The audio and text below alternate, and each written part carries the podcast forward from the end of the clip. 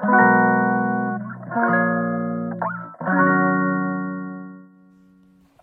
んにちは、ミネチャンネル第44回目の配信です。このチャンネルはフードアーティストの小山美音子が料理やエンタメ、日々の気づきをトークします。えー今日は12月15日木曜日です。12月も後半に突入してしまいました。えーここから年始にかけては毎年のことですがきっと皆さんもあの体感としてとっても時間の流れが早いんじゃないかなというふうに思います。私はというとですね今年は多分初めてなんですけどクリスマスイベントを開催するので慌ただしく過ごしています。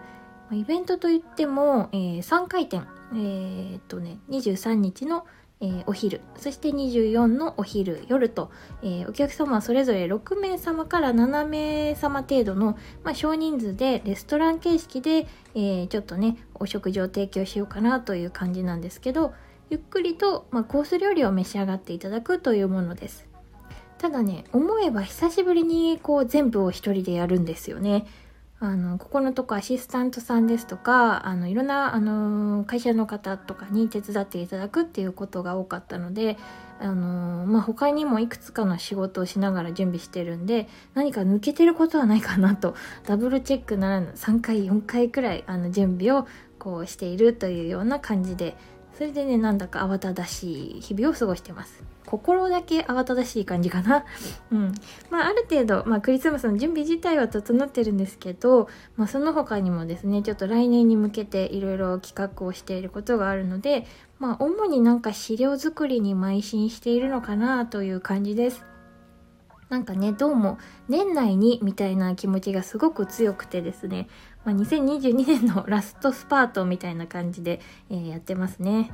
まただ日付が変わるだけなのにねこう1年の終わりがだんだんこう見えてくると来年がもっといい年になるように みたいなねあの感じでこうレベルとかこう生活水準がねこう今よりもっとアップしたいみたいな気持ちがすごく強くなって、まあ今年中にまだやれることあるんじゃないのってこう焦ってきたりはしますよね。そんな感じで皆さん掃除とかもするんだと思うんですけど、まあ、結局、まあ、私は昨年末からこの1年間はずっとそんな心境でいる気がしますね。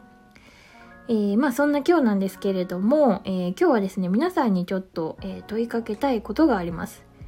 えー美味しいってどういうことだと思いますか？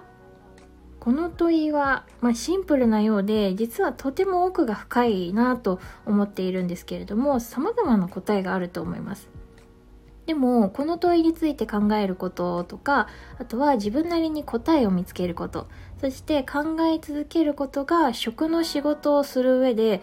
あの必ず支えになります。もちろんね食べるのが好きだよっていうだけでもあのあのもっともっとね食事を楽しむっていうことができるようになるので是非仕事として食事のことをやっているわけじゃない方も考えてみていただけたらなと思いますが、えーまあその理由としてですね、えーまあ聞いてる方にとって失礼に当たったら大変申し訳ないんですけれどもそもそもそもそも料理って、まあ、誰でもできるじゃないですか。うん、これは他のお仕事にも当てはまるとは思うんですけど、まあ、極端な話インスタントラーメンに自分なりにこう相性がいいと思う薬味を刻んで入れたりするのも料理だしファーストフード店のものもそうだし手作りのお菓子だとか家庭料理だとか、えー三つ星のレストランが出しているものもあの料理だし調理時間が何分以上じゃないといけないよっていう決まりがあるわけでもないですよね。ある一定の水準じゃなければ料理とは言えないよみたいな定義があるわけでもないです。まあ、専門的に見えても、まあ、世の中の大半の仕事はですね、まあ、そういう感じで、まあ、定義づけがなかったり誰にでも練習すればある程度のクオリティができるものがあのほとんどだと思います。ずっとその道をあの夢を追ってるよみたいなあの方にとってはそれは悲しい事実でもあるんですけど練習していたらある程度やっぱり技術としては上がってくるはずです。そうするとですね技術ばかり向上しようとしてもいつか必ず越えられない壁にぶち当たると思います。まあ、何かのね賞レースとか資格を除いてはそもそも誰かに認定されたりあなたは何々レベルですよと評価が下るわけではないので、まあ、どこを目指したら上なのかっていうのも分かりづらいですよね。まあ、あとは師匠さんとかねそういうのがいる方はあの、まあ、その人が認めてくれたら上なのかもしれないですけどそこから卒業したらまた今度上が分かんなくなりますよね。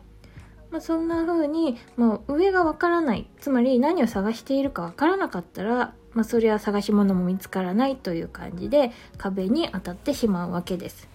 まあ、そんな時に考えてほしいのがですね美味しいってどういうことなのかっていうことなんです。私もそれに対する答えを見つけてはまた考えて試してっていう風に日々を送っているわけなんですけれども美味しさっていうことをシンプルに表すと単純に味が美味しいっていうことですね。味味がいいっていうこと、まあ、作り手の味覚が食べる人の味覚に合っているっていう状態が味自体が美味しいということです。でも大切な人が作ってくれたから味はいまいちな気がするんだけどでも人生で一番美味しいっていうこともあるし素晴らしい景色で食べるただの食パンが世界一美味しいって思えることもあるように、まあ、美味しさの要因は本当に様々です。答えがあるわけではないので、まあ、どれも正解ですよね。でもそれに対するこう自分なりのこう最適解みたいなものを見つけてそして試す。そしてお客さんに振る舞う中でもっとこうした方が美味しいんじゃないかなっていう視点を持つとそれがあなたの美意識っていうことです、まあ、さらにそれがどんどん蓄積されてくると、まあ、外から見てる人たちがあの人はこういう美味しさを作ってくれる人なんだなって認識してくれるようになってきますそれがその人の世界観であってまあ、美学になっているっていうことなんです。自分がこうどんな世界観を持っているのか他人が認識してくれるようになるとあのどのねレベルを目指せばいいんだろうっていう漠然としたこう探し物がですねあの人に喜んでもらうにはどうしたらいいんだろうっていうもうちょっとヒントをもらったような探し方とか生き方ができるようになります。まあ、あの誰にでももうすでに世界観ってあの持っているものなんですけどもっと分かりやすい世界観を作るっていうことですねそれは。まあ、料理を作るっていう仕事は、まあ、相手がいて成り立つものなので、まあ、いわゆるこう相手の思いを汲み取る能力コミュニケーションだったり心の繊細さがこう強みになりますよね。そこで美味しいとはどういうことなのかこれを追求していくと、えー、もっともっとあの素晴らしいものができるようになってくるんじゃないかなと思っているということです。まあ、2022年の12月の今の私のこれに対する答えとしては相手の心が喜ぶことだろうなって思ってるんですね。それは、まあ、食欲がない人にも、えー、